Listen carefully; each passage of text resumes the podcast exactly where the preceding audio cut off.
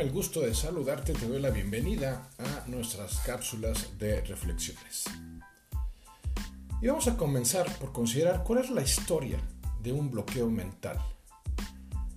Muchos expertos, como el doctor Bruce Lipton, uno de los precursores de la epigenética, y cuyo libro Biología de una creencia te recomiendo ampliamente, consideran en que gran parte de la personalidad del ser humano se forma en los primeros siete años de vida, en donde mucho del comportamiento futuro será un reflejo de lo que en su infancia le fue transmitido.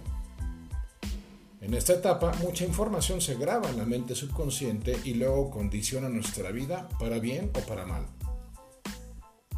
Aunque siempre se tiene la posibilidad de cambiar, hacerlo suele implicar un gran esfuerzo porque modificar un sistema de creencias es una actividad sumamente desafiante y puede llevar algún tiempo considerable el lograrlo.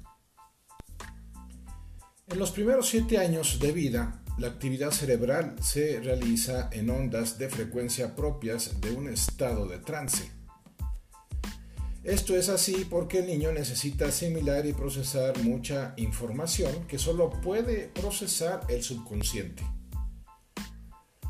Por ello, las cosas que los adultos familiares nos dijeron las tomamos como ley y muchas personas llegan a la etapa adulta sin haber podido superar los traumas y complejos que sus familiares les pudieron haber propiciado sin querer. Pero por otro lado, hay quienes han trabajado en formar a verdaderos triunfadores. Y ojo, amigas y amigos míos, aquí hay un detalle importante, que en esa infancia nos encontrábamos en un estado de trance y por eso éramos tan sensiblemente receptores de lo que nos decían y del modo como nos trataban. Y aquí la pista relevante es que si nosotros logramos generar esos estados de trance y plantearnos cambios profundos en ellos, vamos a lograr acelerar el proceso de modificar nuestras creencias, lo que iremos viendo más adelante en futuras cápsulas.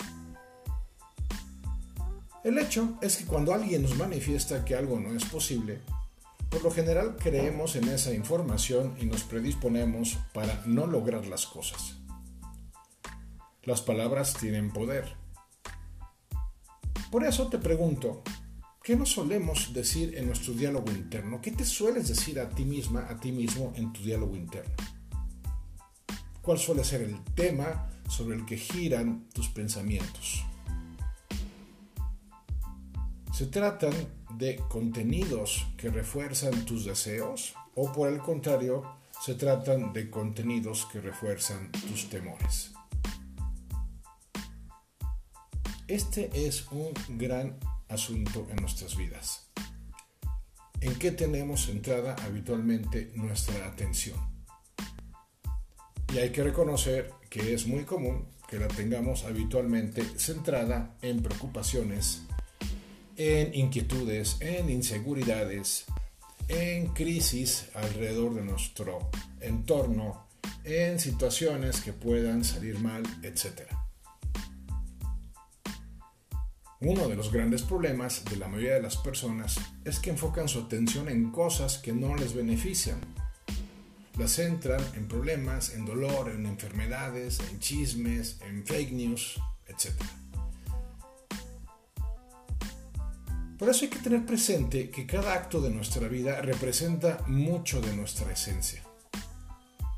Y mucha de nuestra esencia viene reflejada por aquello en lo que estamos centrando habitualmente nuestra atención y que por extensión también describe aquello en lo que nos estamos bloqueando habitualmente. Cada cosa que hacemos o dejamos de hacer es una clara manifestación de las creencias en nuestra vida y sobre todo de los valores que predominan en ella.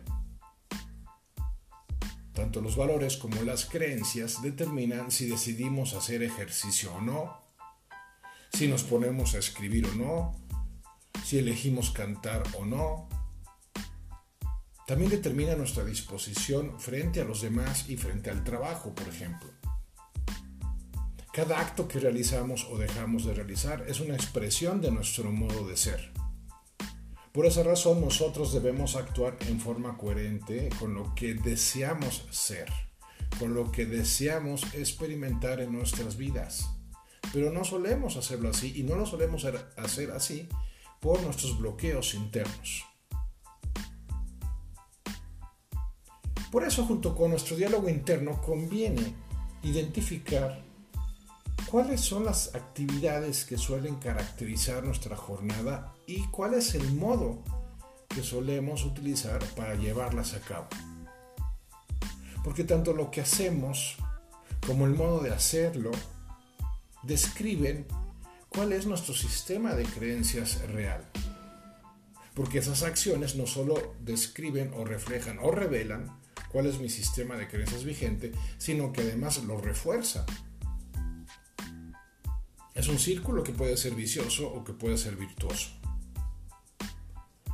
Será vicioso si mi sistema de creencias negativas me llevan a generar de mala forma actividades positivas o me llevan a generar de buena forma actividades negativas, mismas que por los resultados que me van a llevar a obtener van a reforzar el sistema de creencias que irónicamente originaron esos resultados por la vía de las acciones que me movieron a llevar a cabo.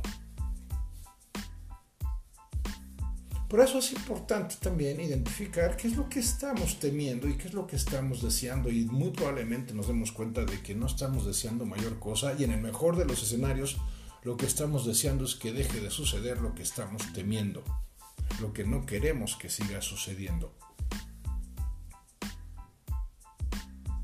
Nuestros pensamientos van dictaminando el rumbo que decidimos tomar en nuestras vidas a base de dictaminar el rumbo que estamos tomando a lo largo de cada día.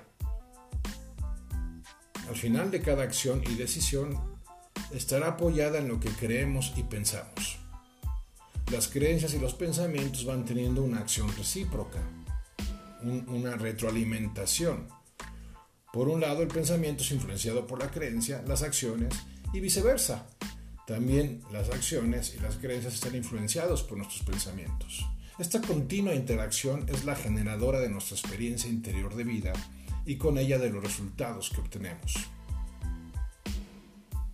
Todo comienza pues con una idea que alguien nos transmitió hace tiempo, con un criterio que alguien nos refirió hace tiempo, que asumimos como realidad, que lo encarnamos de manera personal y fue cobrando fuerza progresivamente en nuestra forma de procesar las cosas y de proceder en la vida misma. Por eso es importante que nos cuestionamos, que nos cuestionemos nuestra forma de pensar basándonos justamente en el tipo de resultados que estamos obteniendo en nuestras vidas, bajo la premisa de que esos resultados, independientemente de que los podamos asociar a diversas causas fuera de nosotros, en su nivel más profundo están siendo originados por nosotros mismos. ¿De qué manera? Bueno, a través de nuestro sistema de creencias personal. Por eso te invito a que comiences este trabajo interior preguntándote, número uno, eh, cuáles son los resultados que estoy obteniendo en mi vida y que no me gustan. Y número dos, cuál es la característica del contenido que suele eh, tener mi diálogo interno. Es decir, cuáles son mis acciones personales, cuáles son mis pensamientos habituales y por lo tanto cuáles son los resultados que sigo obteniendo. Hasta la próxima.